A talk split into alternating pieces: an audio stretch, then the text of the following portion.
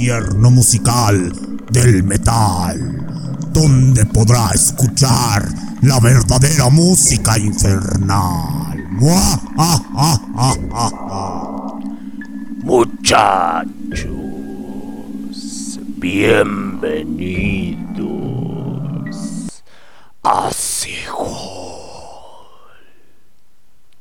al verdadero infierno del metal. La historia como tal del verdadero heavy metal. Pasaremos por Black Sabbath en Sejor. También por Led Zeppelin. The Purple. Pink Floyd. Hasta llegar a lo más actual. Sí, muchachito. Usted.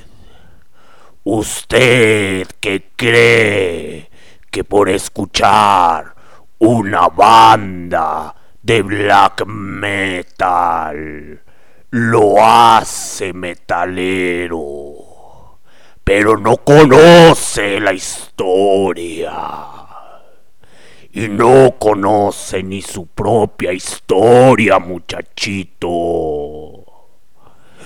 como la frase de aquel inglés que tuvo la osadía de decir aquella persona que no conoce su pasado está condenado a repetirlo.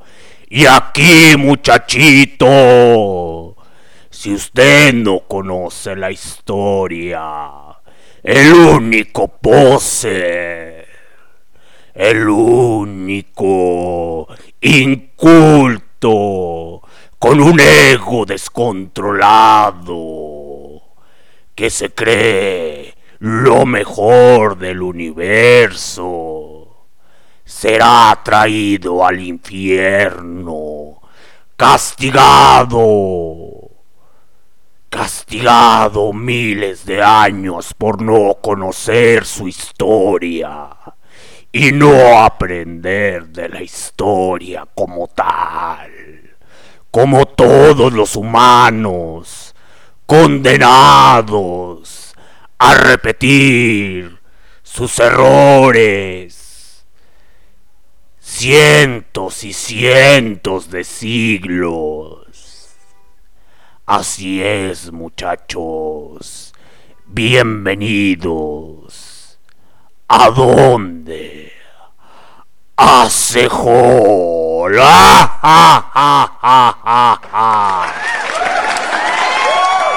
Aplausos para esa pinche frase filosófica del señor Don Lucho y su pandilla, mejor conocidos como los pinches demonios.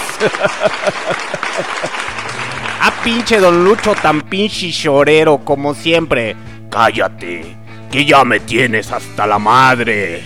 Ayer te di asilo en el infierno porque no te querías regresar con la humanidad. Pero ya lárgate, ya me tienes harto. Uy, no. Bueno, eso sí es cierto. Aquí aplica como la frase del mexicano. El muerto y el arrimado a los tres días apesta, muchachos. Así que aplausos para esa mega frasote mexicana. Bienvenidos sean este jueves al verdadero infierno del heavy metal con el señor Don Lucho y con Alexander D. Snyder, transmitiendo directamente desde las profundidades del infierno de León, Guanajuato, este 23 de septiembre del 2021. Así es, con las 8.41 de la noche, hora del centro del México. Así es, muchachos. Lo que acaban de escuchar anteriormente fue a cargo de. ¿De quién fue? Ay, ya ni me acuerdo. de Babylon ID. Eh, mejor conocido con. Por esa rola como Hammer Swinging Down. Eh, ¿Quiénes son esta banda, señores? Babylon ID es una banda de hard rock y glam metal formada en Oakland, California, Estados Unidos, que actualmente todavía le sigue dando. Pero vamos a partir desde ese tema como tal. Eh, ya próximamente ya les daré las indicaciones del metal y del heavy metal clásico. Porque hoy, esta noche, va a haber glam metal, air metal y a lo mejor un poco de thrash metal. Ya que una de las cosas más importantes a través del metal es que también el metal sufrió esas variantes de música pop. De ahí de donde salió también el señor Bon Jovi, salió Cinderella, salieron muchas y muchas y muchas bandas en la época de los 80s. Y sí, muchachos, y también los señores de Pantera, mejor conocidos por Cowboy, con su sonidazo ahí de group metal ya acercándose a los 90s. Eh, esa transformación épica que, que realizó.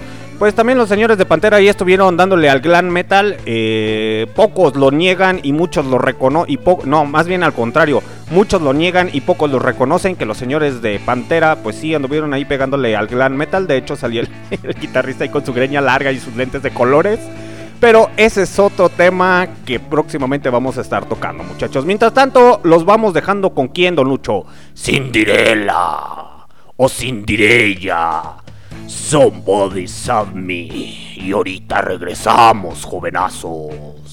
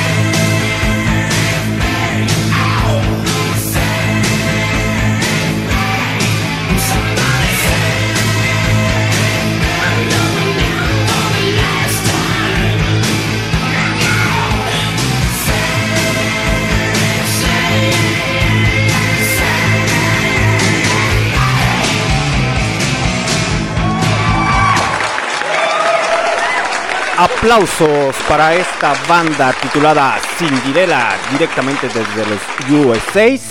Bueno, que ya se desintegró muchachos. Lamentablemente esta banda ya se desintegró, pero realmente era muy buena ahí por la época de los 80s. ¿Quién fue esta banda si no los ubican? Cinderella fue una banda estadounidense de hard rock formada originalmente no, más bien, su formación original estaba compuesta por Tom Hafer en la voz y en la guitarra, Eric Barrington en el bajo, Michael Sismic en la guitarra y Tony Destra en la batería.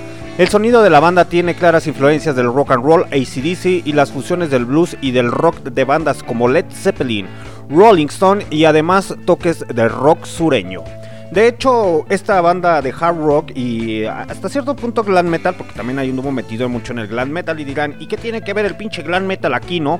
El glam metal es como el rock pop de la época de los 80, se podría decir. Ahí cabe resaltar que hay muchas bandas que incursionaron, en, el, en el glam metal, ya antiguas también, como también lo, lo hizo los señores de Judas Priest. Eh, no tanto Iron Maiden, Iron Maiden todavía conservó más su, su esencia. Pero también ahí como que tenía unos toques de glam metal medios extraños. Pero, ¿qué les digo muchachos? Realmente el no conocer parte de la historia del heavy metal como tal, eh, como buen metalero, eh, de cualquier género o subgénero, como buen metalero de hueso colorado debes de conocer las bases principales del heavy metal. Si no conoces eh, como tal las bases principales del heavy metal, pues obviamente vas a estar perdido y vas a estar diciendo muchas incoherencias o estupideces o vas a estar defendiendo como siempre lo han hecho esos fanáticos extremistas de que Kiss lo mejor, de que por ejemplo este Black Sabbath o diferentes cosas, ¿no? Al final del día son muy buenos músicos y realmente su música es muy buena pero cabe resaltar que toda, toda una base es fundamental, creo que hasta como ser, ser humano o individuo como tal. El no conocer su historia como tal, vamos a estar siempre condenados a repetir lo mismo, lo mismo y estar haciendo y cometiendo muchas y muchas estupideces. Eh, cabe resaltar aquí que siempre hubo en la humanidad mucha, mucha evolución eh, literalmente aquellas personas que no están acostumbradas al cambio siempre van a estar criticando, nunca van a aportar algo nuevo y no van a conocer mucho de la historia como tal.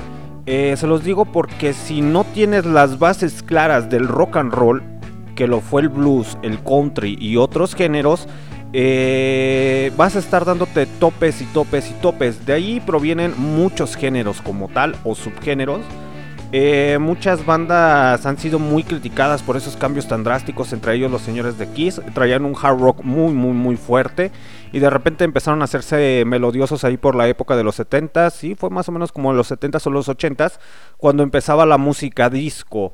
Entonces, sí, los señores de Kiss, eh, aquí en México lo conocemos al equipo de fútbol, para mejor referencia muchas bandas como tal eh, suelen ser como el equipo más amado o más odiado a nivel república, que vendría siendo las Águilas de la América, muchachos. Así pasa lo mismo con las bandas que ya son sumamente importantes dentro de la escena del rock, del heavy metal o dentro de otros géneros.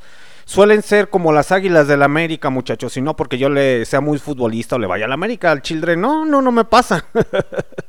Pero es igual, muchachos. Solamente hay de dos sopas. O odias a la América o lo amas. Así de fácil y sencillo. Y pasa lo mismo con muchos grupos musicales. Eh, como por ejemplo con Kiss. Kiss es de las bandas de que o lo odias o lo amas. Así de simple. Pero yo no he conocido ni rockero ni metalero que por lo menos no se sepa una canción de Kiss que no vaya a un bar, a un restaurante o empieza a corear esa rola, porque a lo mejor están poniendo otros géneros musicales y ponen esa y dicen, ay, por lo menos me siento aliviado con esta canción. pero en fin muchachos, eh, hoy esta noche va a durar muy poco, pero sí va a ser constante en cuestión a, la evolución musical. Eh, un poco de historia no nos cae mal en cuestión a las raíces del metal. Eh, o del heavy metal. Y también ahí criticando como siempre, ya saben que yo no soy partidario mucho de Metallica. Mm, Y no tanto porque me caiga gordo o no se discutan o cosas así, no. Al final del día, cada quien es libre de pensar y de hacer con, lo, con su cuerpo, con sus pensamientos, lo que desee. Pero es muy contradictorio que empiecen a tirar mierda o que empiecen a decir cosas cuando resulta que es otra cosa. Y lo digo porque en la época de los 80 históricamente eran muy pocas bandas las que tenían esa actitud de estar salvaguardando eh, el heavy metal como tal o el metal puro. Entre ellos, cuando eran jóvenes, se, eran los señores de Metallica y Megadeth. De hecho, el señor Dave Mustaine también sale en una fotografía ahí por los años 80 cuando todavía estaba chavalillo. Con una playera que decía no posers, o sea, no fachosos o como lo quieran interpretar muchachos. El señor Dave Mustaine también traía esa, esa playera. Y de hecho ya años después le preguntaron que por qué tenía esa playera y decía, no recuerdo por qué me puse esa playera, pero tenía una forma de pensar muy muy estúpida. Y el señor eh, de ahí de, de Metallica, eh, cada quien tiene sus actitudes, ¿no? Pero, por ejemplo, los señores de Metallica siempre se dieron a conocer porque nunca querían tocar glam metal y en sus videos musicales nunca querían meter como lo hace actualmente el reggaetón, eh, chulos y tetas, por así decirlo. Eh, porque también el, glam metal incluyó mucho en sus videos lo que era mujeres y las sexualizaba. Obviamente lo popularizó también las compañías discográficas y lo hicieron de manera comercial y digerible para todas las personas. Pero eh, pasó que los señores de Metallica también hicieron eso. Mm, y lo digo porque si no han tenido la oportunidad de ver el video de Whiskey and the Jar de los señores de Metallica, que es muy buena canción, Ahí salen muchas chicas ahí sexualizándolas. Digo, porque si nos vamos a poner en el plan de sexualizar y esto, pues los señores de Metallica también lo hicieron. Lo más contradictorio es que ellos decían que no, que no, que no nunca lo iban a hacer. Que nunca iban a tocar una baladita. Que viva el metal y etcétera, etcétera. Y con el Black Album, y ahorita lo digo porque eso sí es de aplaudir y es de méritos. El día de hoy a todas las personas que son eh, fanáticas a Metallica se enteraron que el Black Album, después de 39 años, eh, bueno, el actual ya remasterizado, entró en la lista de los 10 mejores álbumes de Billboard, bueno, de los 200 eh, mejores singles o mejores álbumes de todos los tiempos en este año. El día de hoy eh, Metallica pues realmente merece su reconocimiento como tal, que ese disco de Black Album volvió a posicionarse en los números 10 de las listas de Billboard y eso realmente merece un fabuloso aplauso.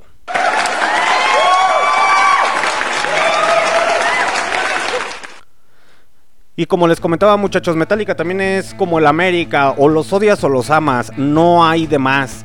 Así pasa lo mismo con cada una de las agrupaciones. Hay agrupaciones que se, se, terminan descomponiendo en el camino, hay otras que siguen prevaleciendo y aquellas que siguen todavía tocando y sonando, pues siempre han ido evolucionando. Entre uno de ellos fueron los señores de Judas Priest y su, su vocalista ya que fue evolucionando, evolucionando y él no tiene miedo a estar cantando como por ejemplo con, ay, ¿cómo se llama?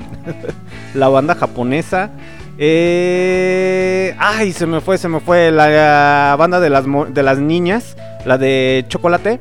Eh, ay, se me fue, se me fue su nombre, pero en fin, no los entretengo más y ahorita regreso muchachos. Los dejo con Rock the Night y ahorita regreso.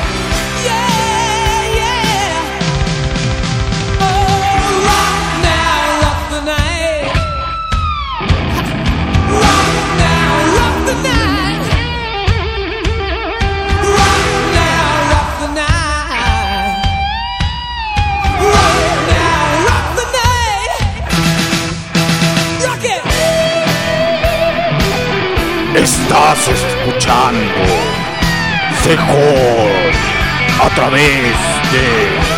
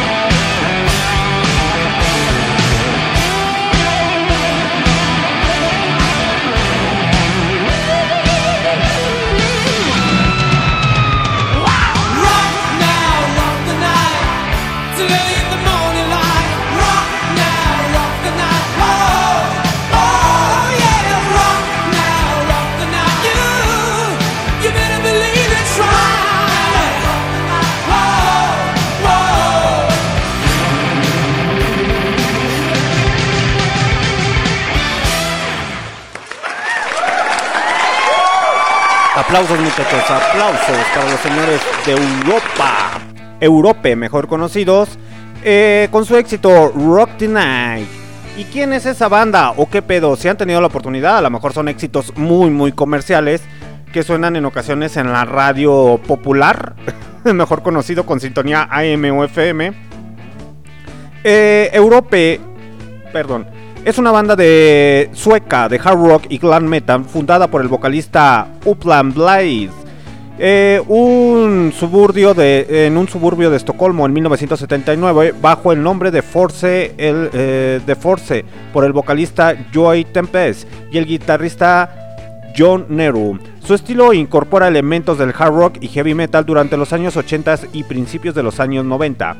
Estuvieron influenciados por el glam metal de la época, aunque su sonido estaba más cerca al metal melódico desde su regreso del 2003 hasta su actualidad. Su música maduró alejándose del sonido que les había caracterizado durante los 80, adoptando un estilo menos comercial y más arraigado al heavy metal en total.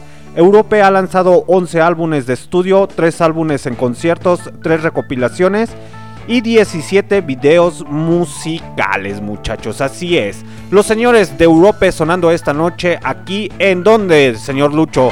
En Sejol. Ah, ah, ah. Sí, yo me acuerdo en aquella época de los años 80.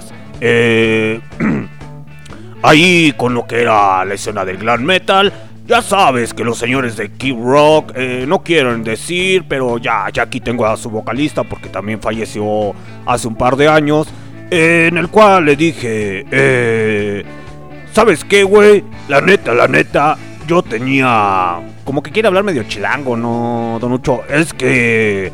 Esa vez que estuve ahí en México, como que se me quiso pegar el acento. Parece un estilo así como de resortes, carnal. Sí, muchacho, no me interrumpas, no me interrumpas. Les comentaba, muchachos, que, por ejemplo, sí, el glam metal eh, surgió ahí en la época de los años 80. También el señor Ozzy Osbourne llegó a cantar glam metal. Aunque muchos no lo acepten, fue su realidad. Y sí, muchachos, Gracias al gran metal también se dio a conocer más el heavy metal. Y sí, muchachos, gracias a esos tintes melódicos también surgió el metal melódico. Pero como ustedes humanos no aprenden de su evolución y de sus errores, prefieren mejor estar criticando. Sáquese, pues que, don Lucho, aguante. Mejor déjame transmitir a gusto y ahorita vemos qué pedo. Sí, muchacho, porque hoy casi no quiero hablar, ya quiero que te largues del infierno. Ya me estorbas. Uy, no, puras pinches fallas. Está bien, entonces déjame seguir con el pinche cotorreo. Es cierto lo que decía el señor Don Lucho, el señor Don Luchito, No me digas, don Luchito. Ah, aguante la carrilla, no se agüite, hombre. Les comentaba, muchachos, eh, los señores, o antes de comenzar con el cotorreo, saludos para toda la pandilla que está conectada a través de MixLR Listen to My Radio, o que se está empezando a conectar. Saludo para la señorita Pita Méndez. Ya había algunos ahí conectados incógnitos, pero se desconectaron. ¿Sabe qué pasó? No lo sé y lo desconozco y no quiero investigar. Eh, saludos para toda la gente del futuro que nos va a estar escuchando a través de los Spotify, Google Podcast, Anchor y TuneIn Radio. Aplausos para toda la pinche banda del futuro a huevo.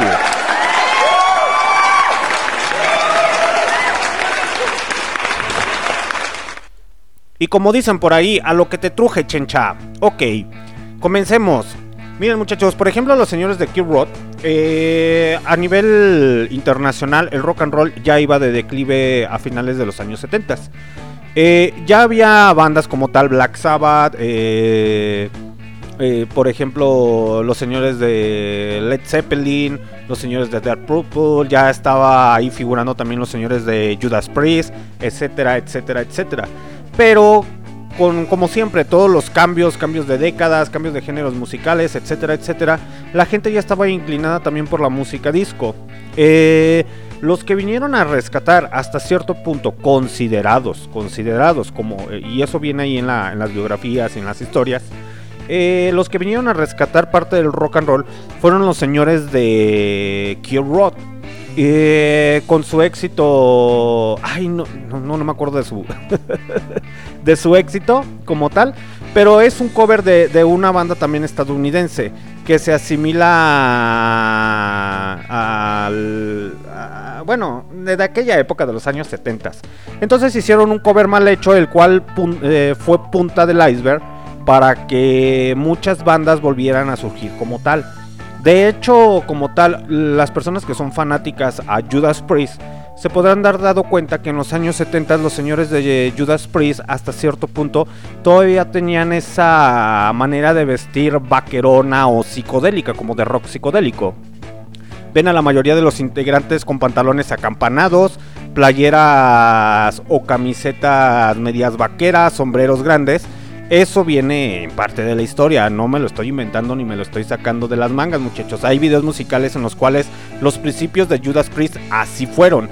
Entonces no crean que siempre salieron con este chamarras de cuero, pantalones de cuero, etcétera, etcétera. Eso ya viene después, ya con la creación del heavy metal con como tal con los señores de Judas Priest ahí defendiéndolo y cuando nacen los señores de Iron Maiden pero esa es otra cuestión, ¿no? Ya iba en declive y los señores de Kid Rock con ese coversazo que se aventaron, eh, realmente volvió a repuntar.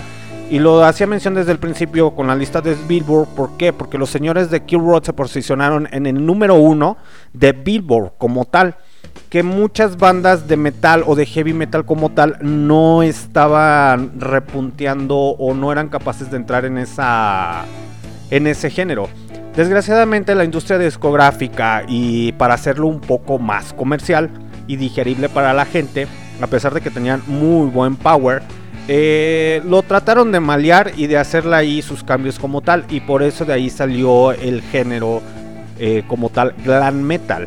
Pero vamos a recordar que primero fue el heavy metal y luego viene el glam metal. Entonces estamos hablando de géneros como tal. Desde un principio de las programaciones yo les hacía mención que dentro del metal hay más de 35 géneros como tal y más aparte de eso hay subgéneros dentro de esos géneros. Entonces es algo que realmente te da miedo descubrir de cuántos géneros como tal hay de metal. Desgraciadamente ya saben la fanaticada y toda, todo ese pedo. Eh, es de eso no es metal o cuando están miedos o tienen el miedo al cambio eh, realmente si yo me pusiera a clasificar lo que es metal y no es metal, pues nunca acabaría muchachos. Y realmente es un tema que se alarga y se alarga, se alarga. Si imagínense si tocáramos nada más un género de metal, pues realmente como que siento que la gente se aburriría o la gente diría, pues está chido que toques glam metal, pero pues también hay otros géneros como tal, el iron metal, eh, existen también el groove metal, el new metal, etcétera, etcétera. De hecho, yo creo que sí les voy a hacer un especial sobre de eso de la historia del heavy metal como tal.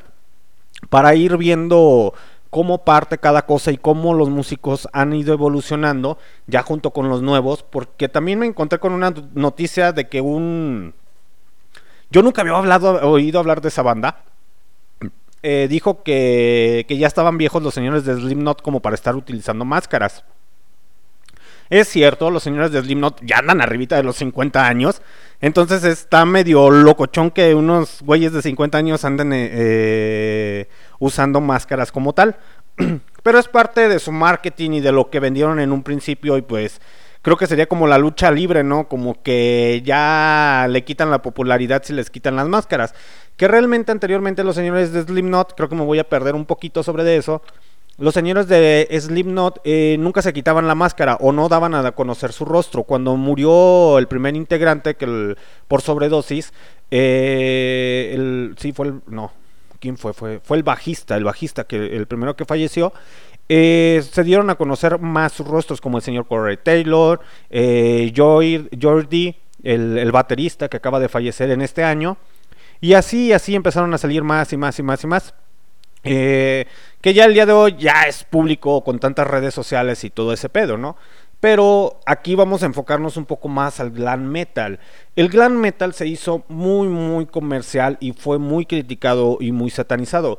Pero de hecho, muchachos, por eso en un creo que sí fue en la semana pasada o en la semana antepasada, en la transmisión de ese hall les hacía mención de que vieran o si tenían la oportunidad de de ver la biografía como tal que se llama La caída de la sociedad occidental, eh, historia del heavy metal parte 2. Ahí se van a dar cuenta de cómo se empezó a, popularizar mucho el metal como tal. Eh, de entre ellas salieron también los señores de Motley Crue, que es muy buena banda. También a los señores de Guns N' Roses los empezaron a catalogar como glam metal, que ya era casi a principios o a finales de los 80s. Pero también ahí, ahí tuvieron ahí algo medio extraño. El problema radica aquí con la fanaticada como tal, que a veces el ser humano estamos acostumbrados a que nos mientan y autoengañarnos nosotros mismos. De que, por ejemplo, escuchamos a cierta agrupación y eso no es metal. Pues dentro de lo que cabe muchachos y los críticos y los que realmente historiadores y los que están dentro de la escena del metal, eh, como músicos que lo dicen, sí es metal. El hecho de que nosotros nos arraigamos a ciertos estilos está muy, muy cabrón. Pero en fin, muchachos, vamos a ponerles algo de rolita y ahorita regreso para ir acomodando bien las ideas de la historia del heavy, del glam metal. Y ahorita regresamos. Los dejo mejor con eh, Hey Kid del señor, de los señores de Johnny Crash. Y ahorita regresamos. No es Johnny Cash, es Johnny Crash.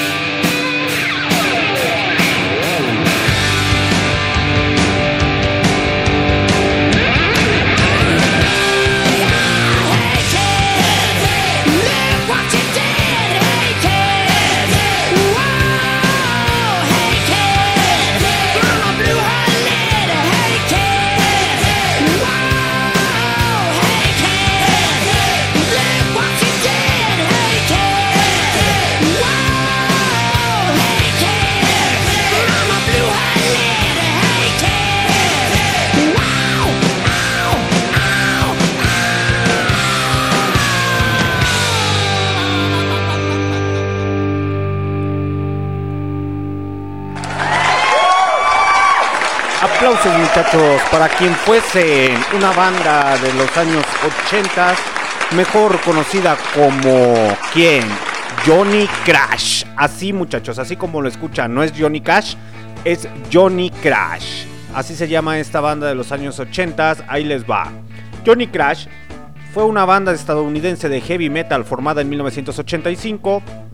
Eh, los miembros originalmente incluían a los ex cantantes de Tokyo Blade, Big Wright, Vicky James Reed, los eh, ex guitarristas de Comping Christopher Stewart y Agus Warchell, y el bajista Andy Rogers y ex bajista del Rock City Angel, Stem Punky Adamo. Así es muchachos, esta banda como tal de heavy metal, si escuchan la rola, a comparación de las otras, porque es más pegado al glam metal, realmente el glam metal en aquella época era... era era, era que sí. bueno, ahí les va. El glam metal, o mejor conocido también como el iron metal, eh, bueno, que también es una variante como tal, eh, era el metal pop o pop metal que es el subgénero del heavy metal, que presenta ganchos con influencias de pop y riffs de guitarra, que se inspira en gran medida en la moda y la imagen del glam rock de los 70s. Es decir, muchachos, que muchas de las modas de los años 80 viene como tal de los rockstar de los años 70 por su manera de vestir, su manera de componer, etcétera, etcétera, ¿no? Pero, por ejemplo, si han tenido la oportunidad de ver música de los años 80 o de bandas de rock de los años 80, siempre los van a ver con una greña muy larga, muy abultada y en ocasiones también con sombras en los ojos, pintados los labios, que en ocasiones se confundían y creo que yo desde creo que desde ahí viene ese pedo de que siempre un metalero lo confunden con una mujer, pero estéticamente hablando el glam metal siempre se dio a como no sé porque la mayoría de hombres parecían mujer. Entonces no estamos hablando de cambios drásticos en la actualidad, de que hoy los hombres se quieren vestir de mujeres. No, anteriormente ya en los años 80 ya se utilizaba eso. Y más en el glam metal.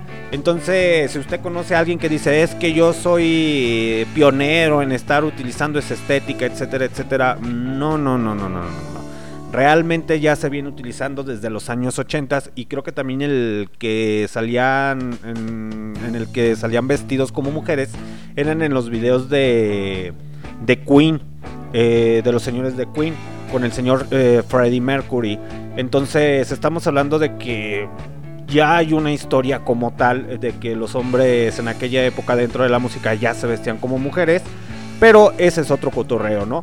Estéticamente, hablando del glam metal, siempre se dio a conocer porque los hombres traían la greña larga y la traían abultada. Entonces, o traían, o se ponían mallas de mujeres, porque sí es la verdad. De hecho, hasta. si no han tenido la película, la, película, si no han tenido la oportunidad de ver la película de The Dirt, ahí aparece en una escena el señor Tommy Lee de este. de Motley Crue en el cual él se eh, su hermana le dice, mira, se puso mis mallas. y decía, pues es que a mí se me ven mejor que a ti. Pero estéticamente, y es muy paradójico muchachos, porque la mayoría de glam metaleros y metaleros, esa es la verdad, ¿eh? No estoy diciendo que todos, pero sí, sí es la verdad.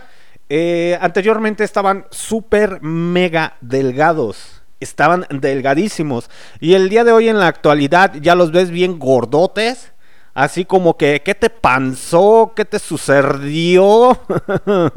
Puer, puerquito y no te veo. y ahí vemos como tal al señor, por dar un claro ejemplo, eh, al señor Vince Knights de Motley Crue, al señor Axel Rose de Guns N' Roses.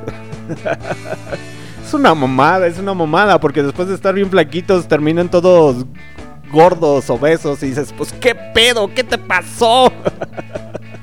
y pasa con la mayoría de, músicos, ¿eh?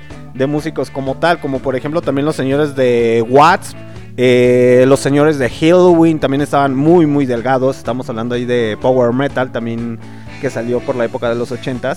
Eh, pero dices, no mames, ¿qué te pasó? ¿Qué te sucedió? Hay quienes realmente tuvieron esa estética como tal eh, de ser delgados, unos se cuidaron, otros no se cuidaron, creo que les pegaron las hamburguesas o la comida rápida en los USA, pero esa es otra cuestión, ¿no?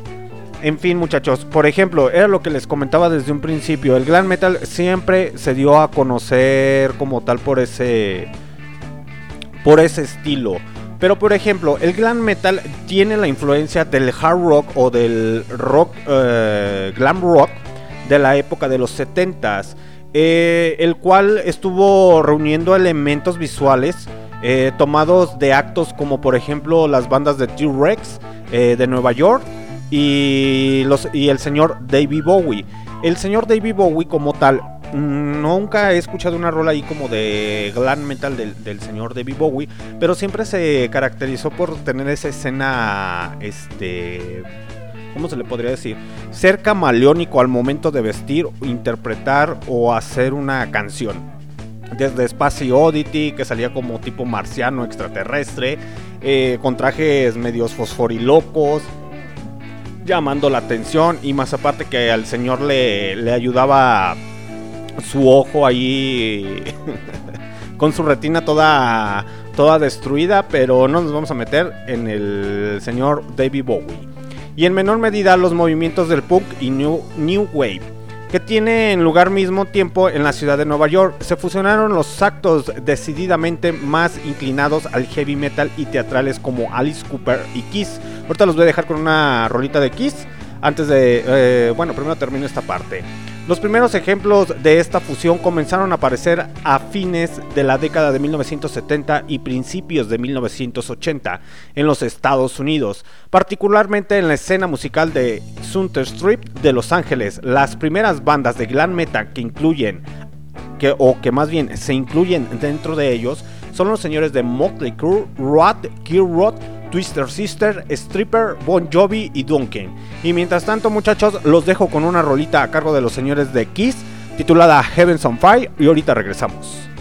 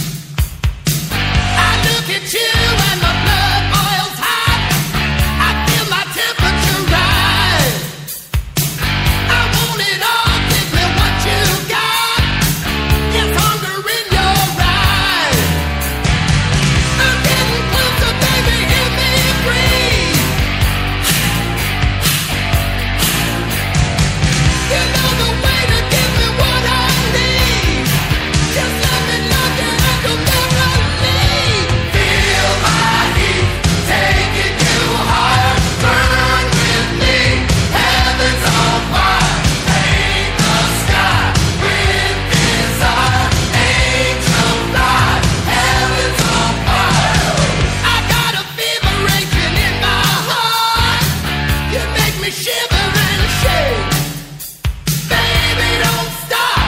Take it to the top. Eat it like a piece.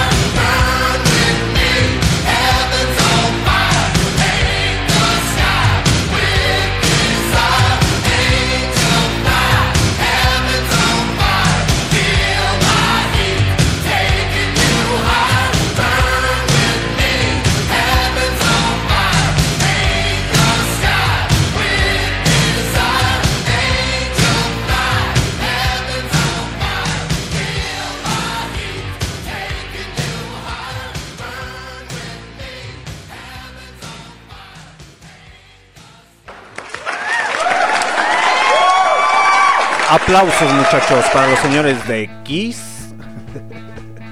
Está de más decirles quién es esa banda, ya la conocen y ya lo ubican muchachos. Y si no lo ubican, pues pásenle mejor a Wikipedia por lo menos. Hasta existen muchas biografías sobre los señores de Kiss, entonces es, es imposible el día de hoy en el 2021 que no escuchen a los señores de Kiss, pero esa es otra cuestión, ¿no? En fin, muchachos, les decía que el glam metal siempre se dio a conocer por cuestiones de que medias sexistas también.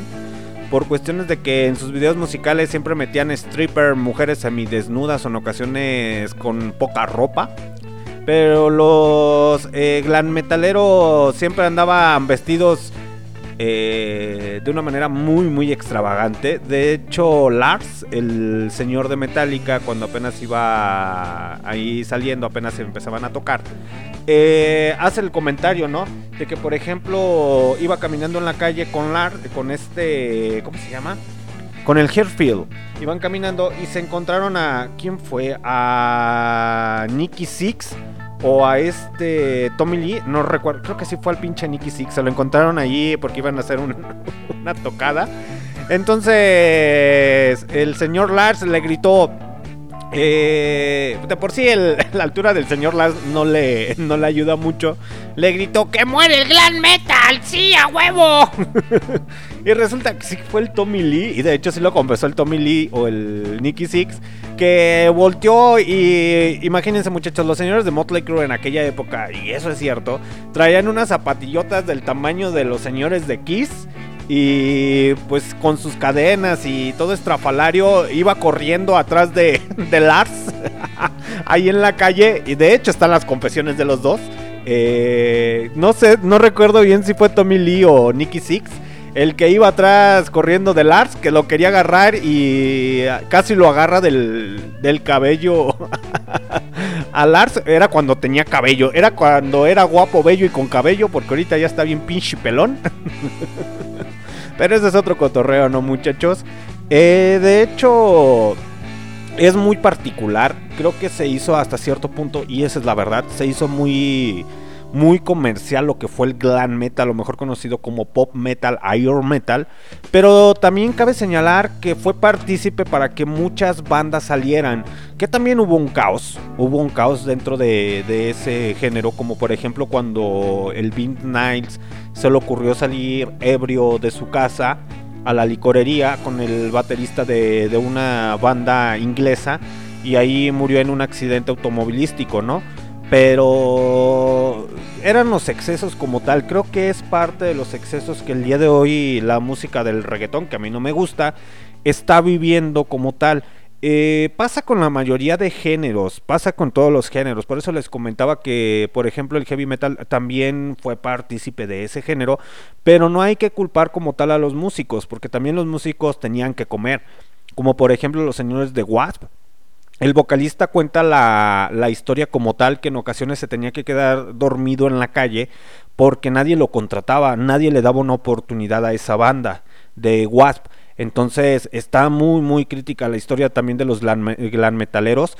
De hecho, por eso les recomiendo que vean esa, esa película o ese documental que se llama La caída de la... La caída de la sociedad occidental, historia del heavy metal parte 2. Eh, para que se den cuenta que no era muy grato. A lo mejor ustedes ven los videos ahí de los excesos, del alcohol, de la droga o, ven las apariencias, pero realmente no ven lo que sufren en ocasiones los músicos. Y a pesar de que el género del glam metal era muy famoso o era, era muy excesivo, eh, pues no a todos los contrataban, pero sí salieron muy buenas bandas. Eh, muy buenas bandas en aquella época de los años 80. Entonces no todo fue perdido porque también los señores de de Metallica también salieron allí con la oleada de los años 80. A lo mejor ellos más pegados con sus raíces diciendo que sí, que viva el heavy metal o el metal como tal o trash metal, etcétera, etcétera, etcétera, con las influencias de la Star, de Motorhead. Pero al final del día también la batallaron y la perrearon, muchachos. Entonces, ya que se fueron perdiendo en el camino y sacaron el Black Album, pues ya ese es otro cotorreo, ¿no? Pero el glam metal hasta cierto punto dio muchos muy buenos artistas, entre ellos a los señores de Bon Jovi. Eh, bueno, el vocalista, que así le puso a su banda, ¿no? Pero está muy, muy chingón la historia como tal. Y mientras tanto, muchachos, los voy a dejar con un éxito, un éxito de los años 80 a cargo del señor Ozzy Osbourne titulado Ranking the uh, Outer Rules y ahorita regresamos.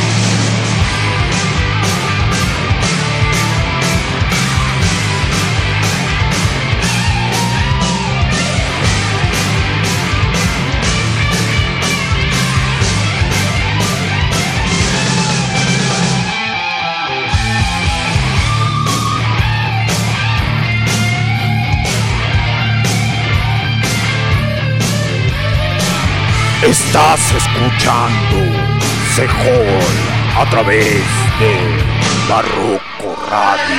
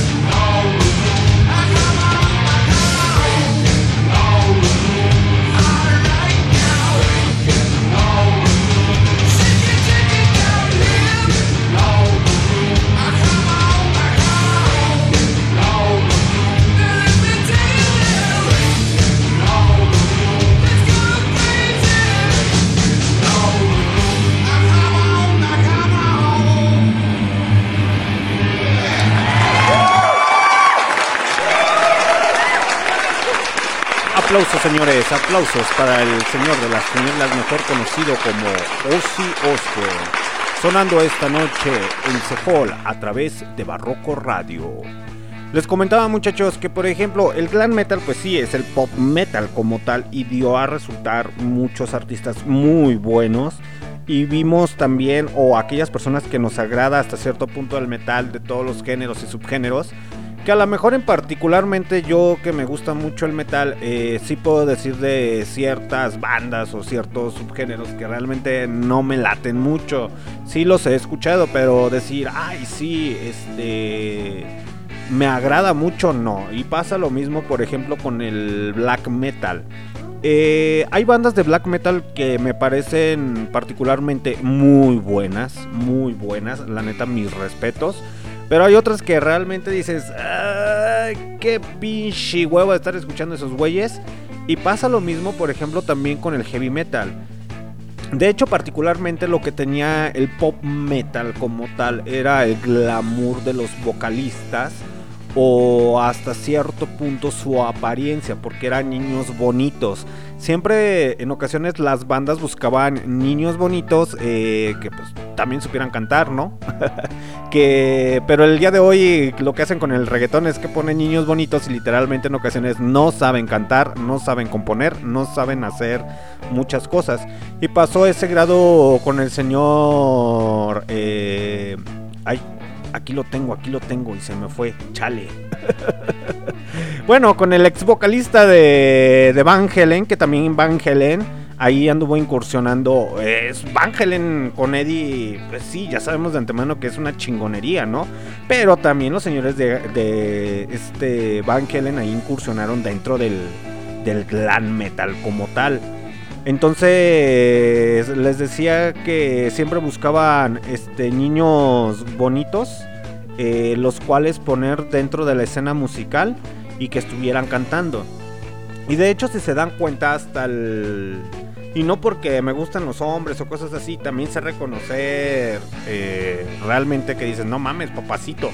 El Sebastián Bach de Skill Rock también era sumamente muy carita, como lo fue en su tiempo el señor Axel Rose eh, y muchos rockeros o heavy metaleros como tal. Eh, de hecho, esta canción que acaban de escuchar del señor este, Ozzy Osbourne es de ahí de los años 80, Breaking Out the Rules, el cual si empiezan a ver al señor Ozzy Osbourne en los años 80, también quiso tener una apariencia media glam metalera porque era parte de vender, era parte de vender, aunque todos estuvieran diciendo, pues sí, es que le daba más al hard rock o al heavy metal, pero su apariencia como tal era más pegada al, al glam metal. ¿Por qué lo digo? Porque en los años 80 se le ocurrió la grandiosa, la grandiosa idea, o no sé si fue a Sharon Osbourne, quien vendría siendo su esposa, su actual esposa, la cual este, le dijo, ¿sabes qué? Vamos a esponjarte el cabello. y sí, el señor Ozzy Osbourne también sale ahí este, con el cabello todo esponjado en los años 80, después de que por los años 60 y años 70 salía con su pelo como si lo tuviera bien planchadito, bien alaciadito y bien largo. Ahí se le ocurrió meterse un tinte de colorarse el cabello y trae el pelo todo decolorado y trae también ahí pintura en, en su cara. Pero ese es otro cotorreo, ¿no? Que muchos a lo mejor conocen y otros desconocen dentro de tal. Pero el glam metal sí movió masas y realmente pasó lo mismo que con, con Metallica. Mm, criticado por el Black Album. Pero lo que hizo el glam metal es que muchos rockeros o muchas personas, eh, como por ejemplo pasa ahorita con el... Mm, ¿Qué se podría decir? El tributo que le hicieron a. Bueno, el Black Album, pero la versión con todos los artistas que, interpretan ahí, con el J. Belvin, etcétera, etcétera. Eh, lo que pasa con el glam metal está, eh, está pasando hasta cierto punto con el disco del Black Album de todas las interpretaciones, muchachos. Esa es la verdad. Que por ejemplo empiezan a jalar más gente ya dentro de la cultura del heavy metal o del metal. Desgraciadamente, el, y eso sí es cierto, he visto demasiados videos o he escuchado eh, güeyes que realmente están dentro de la música que dicen es que el metal es el género más celoso de todos los géneros musicales. Y eso sí tiene toda la razón. ¿Por qué? Porque hay demasiados obsesivos compulsivos o personajes que en ocasiones en vez de orientar a los jóvenes que están dentro de la de que están empezando a escuchar, por ejemplo, Black Sabbath, Led Zeppelin, etcétera, etcétera, en vez de que los guíen y que les digan, ah, mira, te muestro esta banda, mejor les dicen, ¿cuántas canciones te sabes de esa banda? Solamente la playera que traes la traes por poser. Y en ocasiones no saben ni la historia del heavy metal, pero ahí andan ladrando como güeyes. Pero lo que tuvo la oportunidad del glam metal es que dio a conocer a esas bandas que actualmente el día de hoy están tocando algunas se deshicieron, y dio principio a que muchas personas se interesaran por el rock and roll.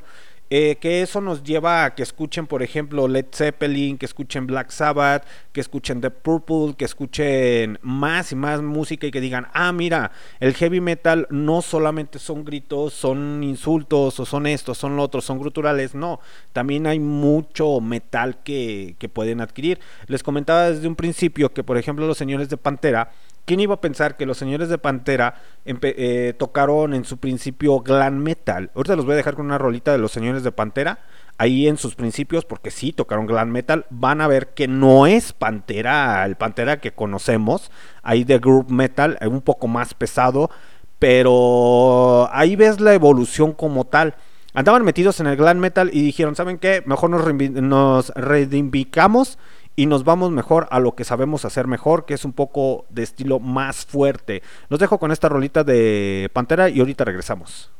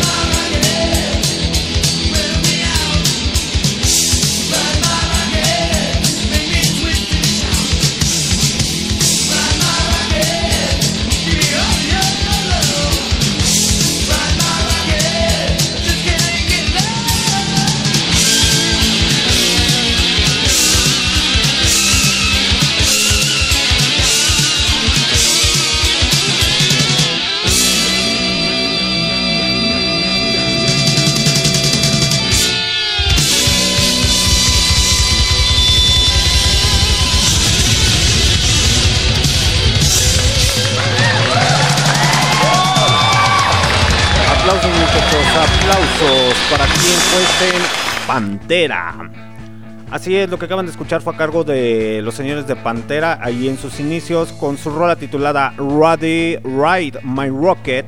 Eh, que ya después les daré la traducción, de hecho, busquen la rola. Eh, nada que ver con el Pantera del álbum de Cowboys from Hell. From Hell eh, publicado en 1990. Esos fueron los inicios de los señores de Pantera. Entonces te das cuenta que Pantera tenía las, las, las bases como tal o tenía sus fuertes influencias pegadas a los señores de Kiss. Eh, por eso, y más que nada porque en los 80s pues, se movía un poco más el pop metal, por eso incursionaron dentro de ese género.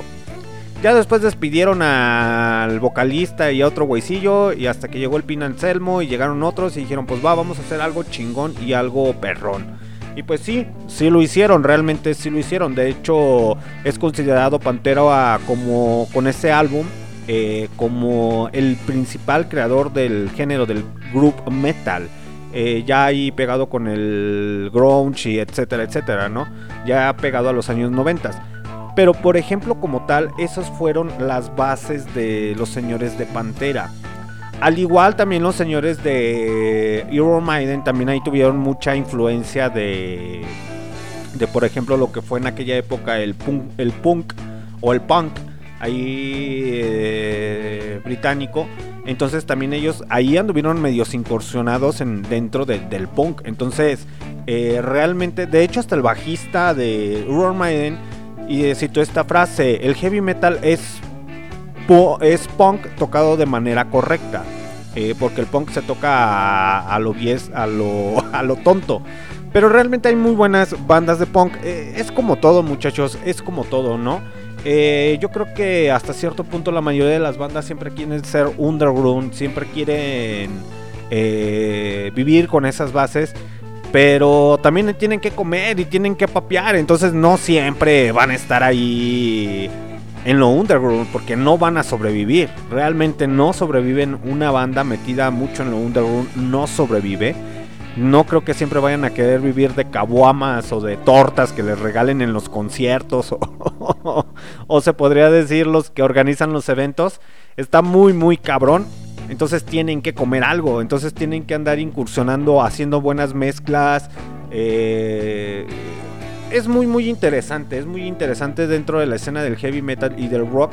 Eh, empezar a descubrir que hay muchos géneros y subgéneros muy muy buenos y que hasta cierto punto a lo mejor uno como fanático llega a ser muy muy cerrado en esos aspectos.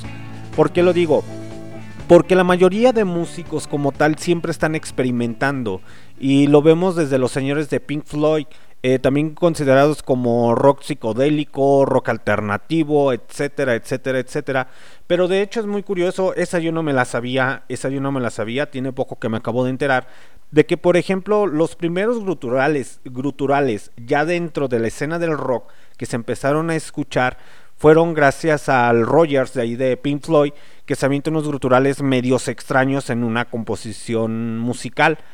Y realmente eh, cuando escuché o vi el video dije, ah, no mames, ¿qué pedo con este cabrón, con el Roger? Se discute bien, bien machín. Pero realmente ya llegar a la actualidad los gruturales, como escuchamos a Archie Enemy, a Cannibal Corpse, etcétera, etcétera, etcétera, está ya más adelantado, ¿no? Que la práctica de los gruturales ya en la actualidad, muchachos, es un pedo muy, muy cabrón porque te puedes chingar la garganta al más no poder. Y de hecho le pasó a la ex vocalista de Archie Enemy que se le enredaron, creo que le detectaron que se le habían enredado las cuerdas vocales. ¿Por qué? Porque no hay hasta el día de hoy, son pocos los maestros como tal eh, que enseñan a hacer ese tipo de canto. Ojo muchachos, también los gruturales son cantos. Mucha gente no lo entiende porque nada más escucha el, el que dicen los puerquitos. De hecho, en antiguas civilizaciones como tal, eh, eso está en los libros de historia.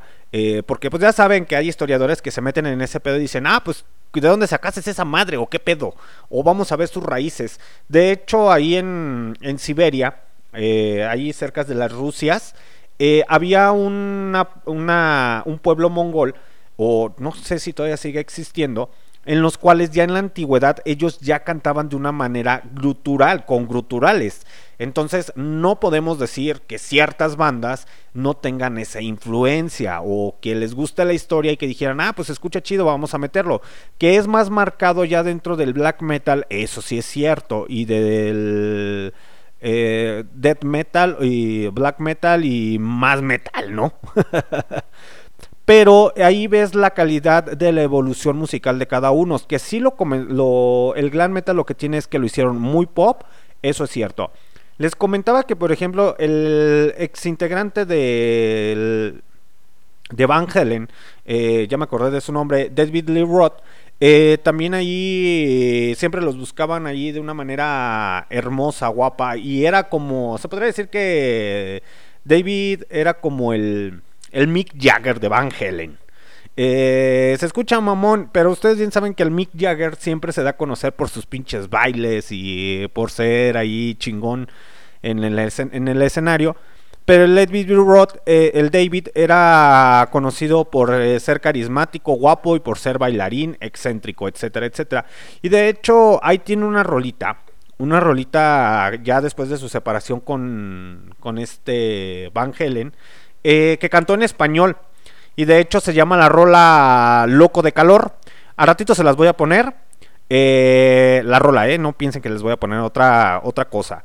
Pero mientras tanto, muchachos, un saludo inmenso para toda la pandilla que está conectada a través de MixLR Listen to My Radio. Eh, para todas las personas que me van a escuchar a través del futuro en los Spotify, Anchor, Google Podcast y Tuning Radio. Aplausos para toda la pinche pandilla de ahí del futuro y del presente. Recuerden muchachos que esta es la primera temporada de Barroco Radio, ya casi la vamos a terminar, ya en el mes de octubre se acaba y regresamos con el especial navideño en el mes de diciembre y posteriormente ya el día domingo ojalá ya se le haga al señor Kio Flores estar transmitiendo Barrio Revuelta. El día de ayer sí quería transmitir, pero la neta tenía un chingo de sueño, tenía hueva y la neta le dije a la Chernobyl, Nel, hoy no, mejor no. Y a la mera le mandé mensaje y le dije, no, yo creo que sí. Después me dijo, Ner, morro, ya no juego. Vete a la chingada. Aplausos porque me mandó a la chingada.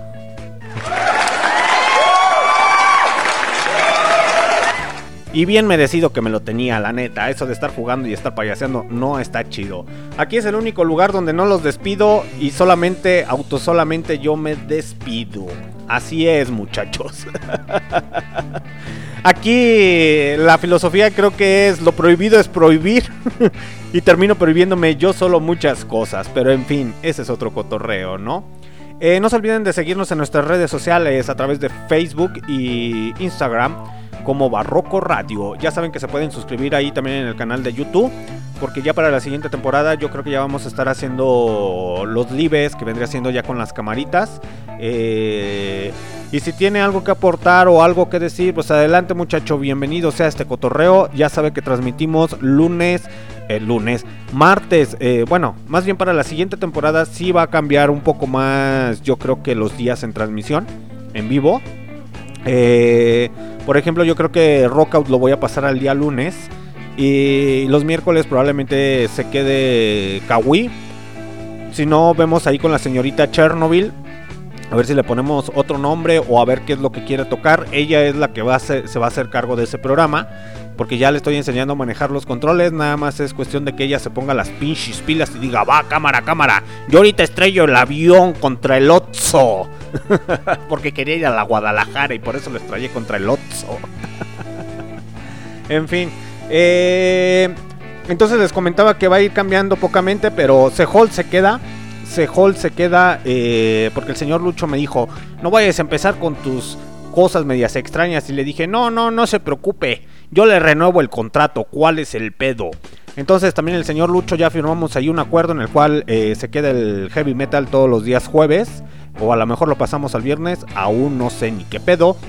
Probablemente los días sábados en la mañana se empieza a transmitir algo. Eh, un sábado sí, un sábado no. Aún no lo decido y aún no lo decidimos.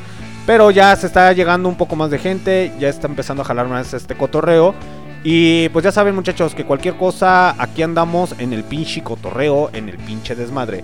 Mientras tanto muchachos, para no aburrirlos con tantas pendejadas que digo, los voy a dejar a cargo de los señores de Rat con su rola titulada Run and Run y ahorita regresamos. ¡Ay! ¿Por qué no se pone? ¡Ay, ya!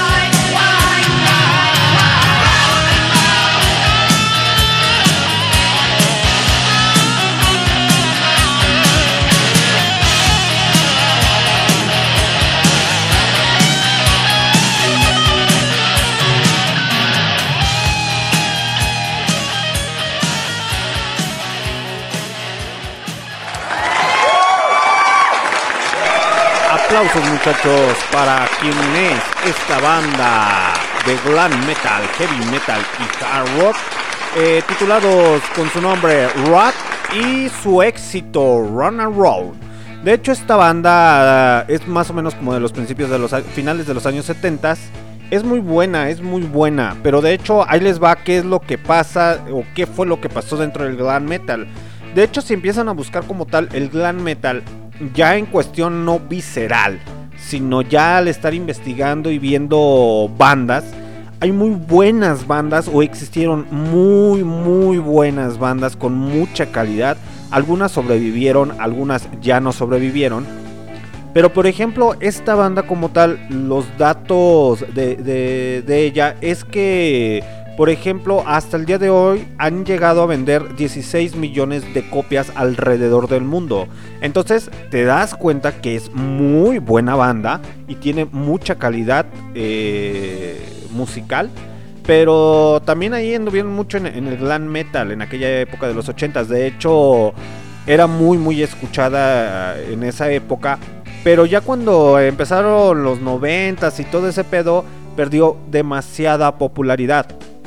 Pasa con todas las bandas, creo que desde los años 60 algunas se llegan a posicionar internacionalmente y siguen y siguen. Eh, y también siguen siendo del agrado de, mucha gente. Pero hay algunas que se pierden en el tiempo como tal y ya no vuelven a resurgir o se separan o por ciertas circunstancias, ¿no? Pero por ejemplo, si hablamos de las más icónicas dentro del heavy metal, pues vamos a conocer a Black Sabbath, a Dio, eh, Iron Maiden, Judas Priest, etcétera, etcétera, que a pesar de los años todavía siguen sonando y todavía siguen siendo del grupo del agrado musical de mucha gente. Y en ocasiones eh, lo que no vemos, y eso creo que pasa más como que con el idioma español, eh, o más como en Latinoamérica, porque o en España. ¿Por qué? Porque llegan, llegamos a ser más ultra conservadores. Eh, y creo que en cualquier género, ¿no? Creo que en cualquier género, no nada más en el, en el, en el metal como tal. Seguimos siendo tan ultra conservadores que queremos que todas las bandas lleguen a sonar como Black Sabbath o como Pink Floyd o si te gusta por ejemplo Elvis Presley, quieres que todo canten como Elvis Presley y la neta pues qué chingón, ¿no? En su tiempo fue lo más chingón Elvis Presley. Eh, el día de hoy son pocas personas que recuerdan a Elvis Presley, por citar un rockero como tal. Eh, o son pocas personas las que llegan a, decir, ah, sí, Led Zeppelin, eh, o The Purple, o por ejemplo Johnny Cash, etcétera, etcétera, etcétera. Muchos músicos. Algunos se pierden en el tiempo y ya no vuelven a resurgir. Y es lo, que le ha pasado a, a Rat.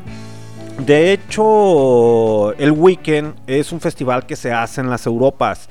Eh, hay muy pocos festivales con tanta importancia dentro del heavy metal aquí en, en, los Méxicos o en Latinoamérica que no se le presta mucho atención a esa escena.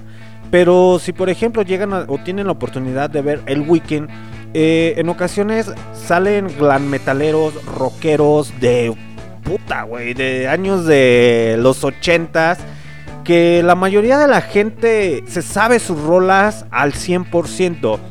No sé si sea por el fanatismo o porque tienen esa cultura en el occidente o en, en las Europas a estar eh, indagando más en, cuestión musical, a decir, ah, es muy buena banda, la apoyamos, la respetamos, etcétera, porque, bueno, al menos yo lo veo así, ¿no? Creo que cualquier banda tiene su aporte, sea bien o, sea, o sea para mal.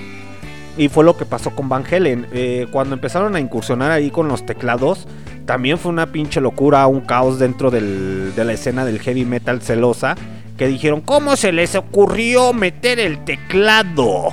Esa es una mamada. Pero Van Halen se llegó a posicionar a nivel internacional como una agrupación bien, bien chingona. Con el señor, este... ay, se me fue su pinche nombre. me trabo, me trabo, en fin.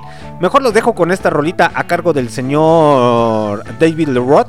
Ahí ya después de su separación con los señores de Van Halen en español, muchachos. Así es, el señor David Leroy también cantó en español. Los dejo con esta canción. Creo que esa pinche canción, si no mal no recuerdo, o creo que sí el David Leroy salió ahí en. Si alguien recuerda el programa de Siempre en Domingo, no recuerdo cómo se llamaba ese pendejo. con este... Ay, ¿sabe cómo se llama? El pinche peloncillo ese güey, ese güey. Eh, que los presentaba, creo que sí salió en una ocasión con, con ese güey ahí en, el programa mexicano siempre en domingo, pero mientras tanto los dejo con esta rolita de David Lee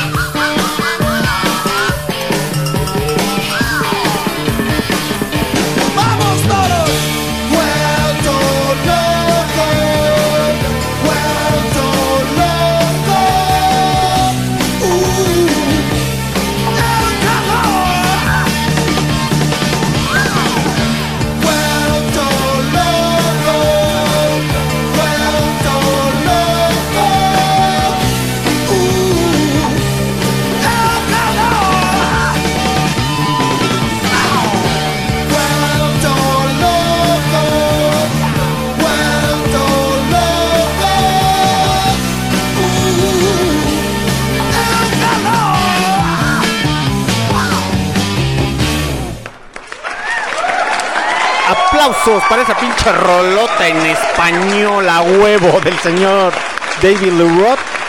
Eh, está media locochona la rola, está muy locochona, pero ahí ves las influencias en los años 80 todavía que traía el señor de, de glam metal.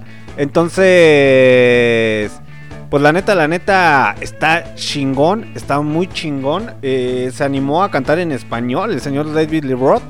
Eh, creo que de hecho también la coberearon esa rola ya como Garibaldi o cosas así por el estilo, no recuerdo bien. No les voy a mentir tampoco muchachos. Pero ahí te das cuenta, eh, en cuestión musical. eh, por ejemplo, ¿quién es esta pinche banda que según eso es rock y glam metal y mamada y media? Son los señores de Moderato. Sí, creo que sí, son esos güeyes. Sí, esos güeyes. Bueno, para hacérselas más amena y más tranquila, muchachos, les digo que, por ejemplo, si escuchan los ritmos de esa música, te das cuenta y con la letra, no está tan descabellado hacer música en español. Les comentaba, creo que así fue el día martes, que por ejemplo hay bandas que ya la cantan en su idioma como tal, o idioma natal, o escandinavo, o alemán, ruso, italiano, en chino, en japonés, en africano, en tailandés, etcétera, etcétera. Eh, hay muy buenas bandas de metal y de rock que ya la cantan en su idioma y que realmente se escucha muy muy bien. De hecho, dentro del metal hay muy buenas bandas en ruso y en alemán que la cantan en su idioma y dices, no mames, se escucha más chingón que lo que es en inglés. La parte conservadora, como diría nuestro querido presidente, siempre ha dicho que el heavy metal y el metal se debe de cantar en inglés. El verdadero heavy metal es en inglés, no es en cualquier otro idioma. Pero, por ejemplo, el día martes les ponía una rolita en español y la neta se escucha poca madre. A mí me gusta esa banda. Eh, hay muy buenos cantantes, eh, entre ellos a lo mejor muy criticados o muy satanizados los señores de Rata Blanca. Pero la neta, los señores de Rata Blanca, mis respetos, tienen una influencia ahí de heavy metal muy, muy buena. Y con el. Sí falleció el vocalista, creo que sí falleció el vocalista, el guitarrista, en este año, el otro año. Eh, pero la neta, la neta, la arman bien, bien chingón. A mí me agrada Rata Blanca. Al Children sí me agrada mucho Rata Blanca. Mago de Oz no se los consumo porque esa madre como que va más pegado al pop. Eh, no sé qué tipo de metal sea, pero para mí no es metal. Eh, va más pegado y ligado al rock pop. Pero en fin, ese es otro cotorreo, ¿no? De mis gustos personales. Eh, pero si escuchan esta rola se van a dar cuenta que no es tan descabellado hacer hard rock o rock and roll en español. De hecho, The Warning también es muy buena banda de Monterrey, de estas chicas, de estas tres chicas, hermanas. Eh, y se discuten, de hecho, ¿qué es la rola de Narcisista? La escuchan en español, así buscan los muchachos como The Warning, si no han tenido la oportunidad de escucharlas. Eh, la rola que se avientan de Narcisista es muy buena. Aparte, la baterista como tal, no tengo aquí los nombres de las chicas, si no me acuerdo muy bien. La baterista parece que es el motor principal de esa, de esa agrupación. Y les digo por qué muchachos, porque la manera de tocar de esa chava te quedas totalmente sorprendido, sorprendido. O sea, con los gestos y la manera de tocar dices, no mames. Aparte de que son muy atractivas las muchachonas, eh, creo que la mayoría de rockeros y metaleros a lo mejor van a compaginar conmigo eh, en ocasiones vemos a las mujeres vocalistas o eh, de instrumentos o que tocan algún instrumento o algo y dices, no mames, es una hermosura, es una hermosura. Y a lo mejor te quedas, primero como hombre, te quedas como baboso viéndola. Y ya después ves la calidad musical que tiene. Eh, al momento de cantar, de aventarse sus gruturales o al momento de tocar algún instrumento y creo que te quedas más asombrado y dices, no mames, aparte de guapa, te pinches discutes para hacer verdadero rock and roll o verdadero heavy metal. Eso realmente hay que reconocerlo. Bueno, al menos yo tuve la oportunidad de ir eh, hace un par de años eh, a un festival, medio festival que hicieron aquí en León, Guanajuato en el cual trajeron a la señora Lita Ford, a la señora Lita Ford, ahí eh, que salió de la agrupación The Runaways, sí, sí es The Runaways, ahí de los años 70 eh, que también ahí anduvo metido en, cuestión al glam metal en los 80s y se hizo más popular. Pero aparte de su belleza que te impone y que está muy bien conservada a su edad, dices, no mames, ve la pinche manera de tocar la pinche guitarra. Que realmente no le pide a nadie y desgraciadamente eso sí es cierto. Eh, hay mucho machismo, creo que en cualquier género, no solamente dentro del heavy metal o del metal, no.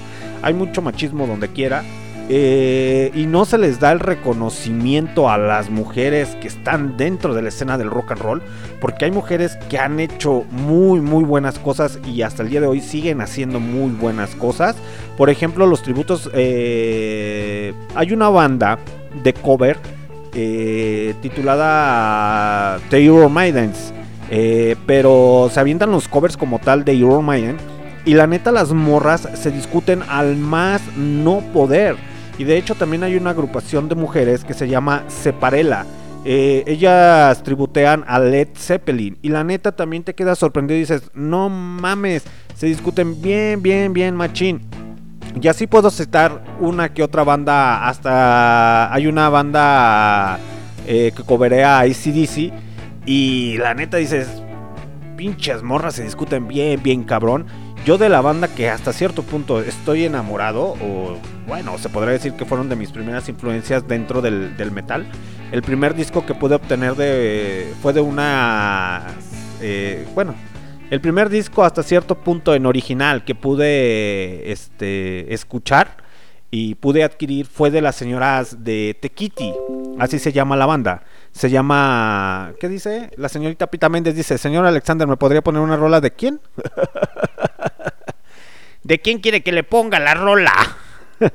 Déjenme leer el mensaje, muchachos. Señor Alexander, ¿me podría poner una de la Tatis? De Tatis, de Ginger. Pues no lo sé, ahorita vemos a ver qué pedo, a ver si sale una de Ginger. Pero mientras tanto, ah, sí, mi mamacita, mi hermosa. Pero de hecho, como se lo sí se menciona en Rock Out, muchachos, sí, Janis Joplin es mi mujer oficial. Ella es mi mujer oficial, es mi güera chula, mi güera consentida, mi dueña de mis quincenas. La señora Tatis nada más es mi amante, la vocalista de Archie Enemy pues es mi segundo frente, ¿no? Pero la que es mi sugar mommy, esa sí es oficial, esa es mi sugar mommy, es la señorita Lita Ford y eso porque ya tuve la oportunidad de verla de frente, hasta adelante cuando estaba en el pinche concierto. Ella es mi sugar mommy y le voy a dejar esta noche a mi señorita y hermosa Lita Ford. Así que ya la saben, pejos. Ella es mi sugar mommy. Los dejo con la señorita Lita Ford.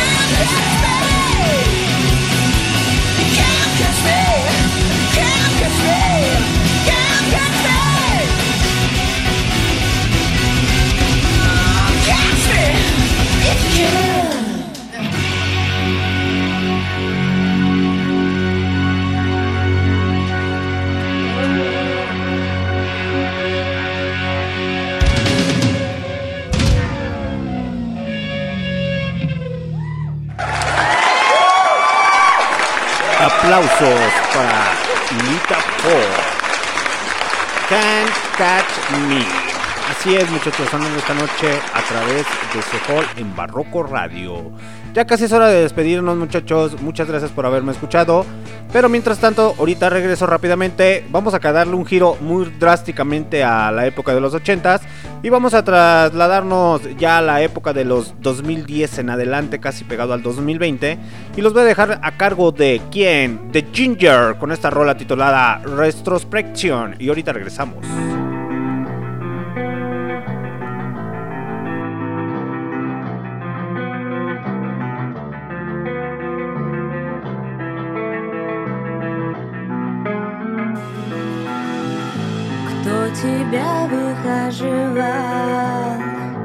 Грусть любовью скрашивал, позднею весной порастет травой тот, кто тебя нес. Тот,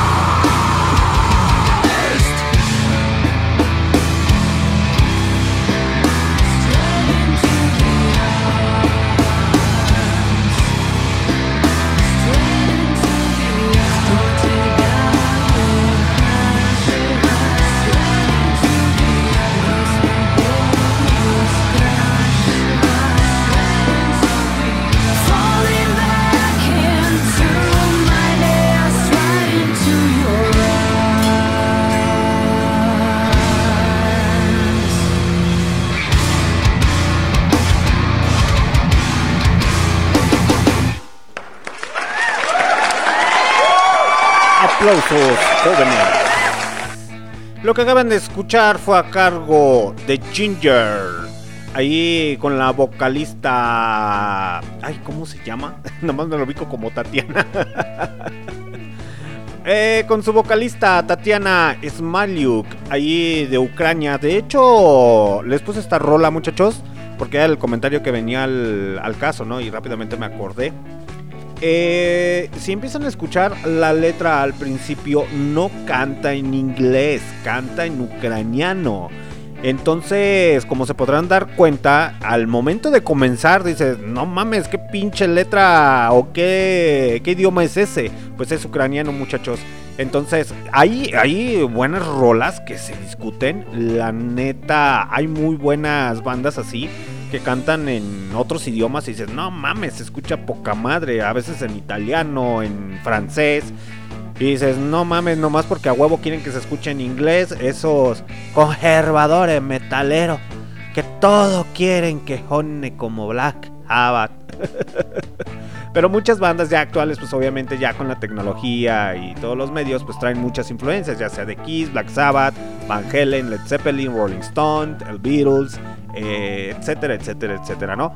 Hay muy buenas bandas ya dentro del heavy metal y del metal excelentes. De hecho, hay muy pocas bandas que tratan como tal eh, rescatar la escena del glam metal.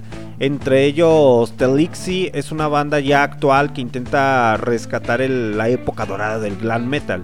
Y dices, ah, se escucha medio extraño. De hecho, hay una vocalista nueva que acaba de salir, apenas está incursionando, acaba de sacar un disco. Eh, sí tiene la voz de, de aquella época de los años 80. Esa voz media ronca, ácida, muy buena y con ritmos así medios glam metaleros. Dices, oh, se discute, se discute. Y la letra está muy chingona, ya nada que ver con el sexismo de aquella época o cosas así, pero se escucha poca madre. De hecho, Steel Panther es una, parodia totalmente del glam metal, de la escena del glam metal. Y si tocan glam metal, heavy metal y hard rock. Pero es una parodia como tal. Y a muchos metaleros no les gusta Steel Panther porque dicen, no, no, no, no, eso no es metal. Pero cabe resaltar que fue la época dorada del, hasta cierto punto la llamaron la época dorada del metal eh, en los años 80. Nada más que muchos lo niegan y pocos lo reconocen, pero sí, el metal también se hizo pop. no por nada surgió ese ritmo como tal. Eh, pero hay, que aprender y hay que conocer más de estos géneros y subgéneros, muchachos. Mientras tanto, ya casi es hora de, despedir, de despedirnos. Los voy a dejar con Turbo Lover de los señores de Judas Priest para que vean ahí cómo fue evolucionando. A principios, cómo cantaba y ya después ahí en los años 80 que también quisieron incursionar dentro del, del clan metal. Y les quedó chingona. La neta, la rola de Turbo Lover les quedó poca madre que fue para entrar dentro de la escena del glam metal. Pero sí les funcionó, ¿eh? Sí les funcionó. A los señores de Judas Priest, la neta. Y los dejo a cargo de esta rolita y ahorita regresamos.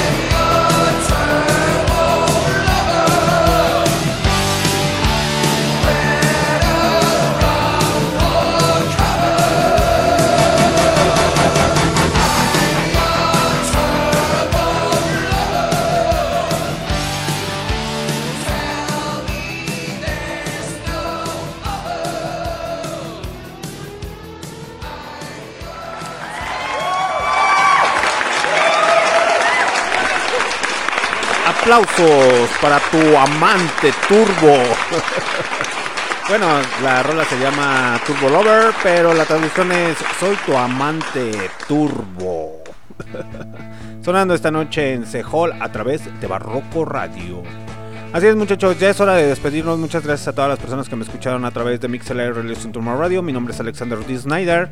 No me voy sin antes recordarles muchachos nuestra barra de programación. Nuestra barra de programación. eh. Los días martes los espero en Rockout. Así es, hay un pasaje por la historia del rock and roll con clásicos desde los años con jazz, eh, blues, soul, country, country rock. Eh, hay muchas rolas que les quiero poner, pero la neta a veces les pongo lo más comercial para empezar a jalar más gente. Pero sí hay muy buenos éxitos de muy buenas bandas eh, que realmente son épicas y icónicas para que vayan escuchando más música y se den a la tarea de investigar muchachos que a lo mejor nada más conocen a los Creedence por tres canciones pero tiene muy buenas rolas aparte de esas tres canciones que ya llegan a conocer. O por ejemplo a los Beatles como tal eh, a lo mejor las más sonadas o así pero también es importante saber las bases fundamentales de cada una de ellas y los días miércoles los espero en Kawi eh, con la señorita Chernobyl, un viaje por Latinoamérica que el día de ayer no transmitimos por mi pinche flojera y mi huevo nada. Así son las cosas porque yo soy el pinche patrón. y el día jueves los espero con el señor Don Lucho en la zona del heavy metal, ahí en Sehol, todos los días jueves. Y ya este domingo el lanzamiento, a ver si ahora sí. porque estás que te vas y no te has ido. Con el señor Kio Flores en Barrio Revuelta. Aplausos para el señor Kio Flores.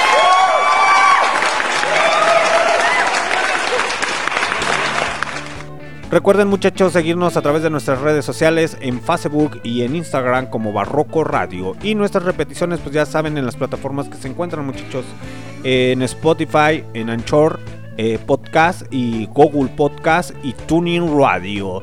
Y como recomendación muchachos, si no han tenido la oportunidad de ingresar a Tuning Radio, eh, a lo mejor no conocen muchos esa plataforma o son pocos los que la conocen, ¿no? Tuning Radio es una, se podría decir, una aplicación y una página donde se encuentran a nivel internacional todas las emisoras de radio, ya sea por internet o locales. Entonces ahí si usted tiene un género o un subgénero o quiere escuchar algo en particular, puede pasarle a Tuning Radio.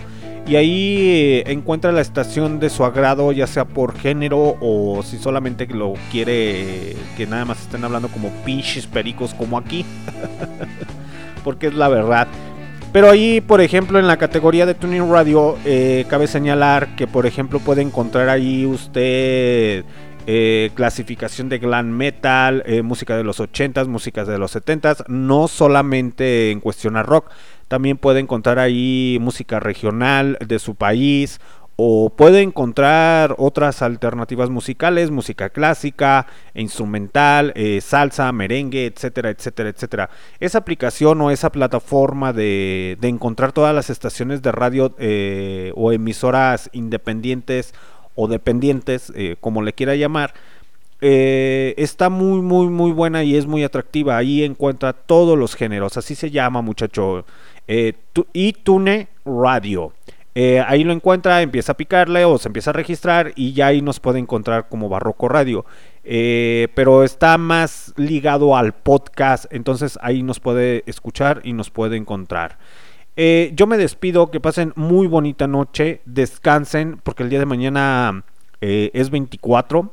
Y a todas las personas que les pagan los días quincena, pues aguanten, aguanten, ya mero es quincena. Creo que la otra semana. Pero saludos a toda la pandilla que está conectada a través de MixLR Listo Turma Radio. Que pasen excelente noche, se lo lavan, se lo cuidan, se lo protegen. Y el día martes los espero en Rockout. Y el día domingo con el señor Kio Flores. Mientras tanto, los dejo con esta rolita titulada How Much Love de una bandota que a mí me agrada esta banda de mujeres. eh, titulada Vixen. Realmente se discuten las morras, se discutieron en los años 80, sí fueron famosas hasta cierto punto, pero cuando fue el declive del glam metal, eh, pues también ya no se dieron a conocer mucho.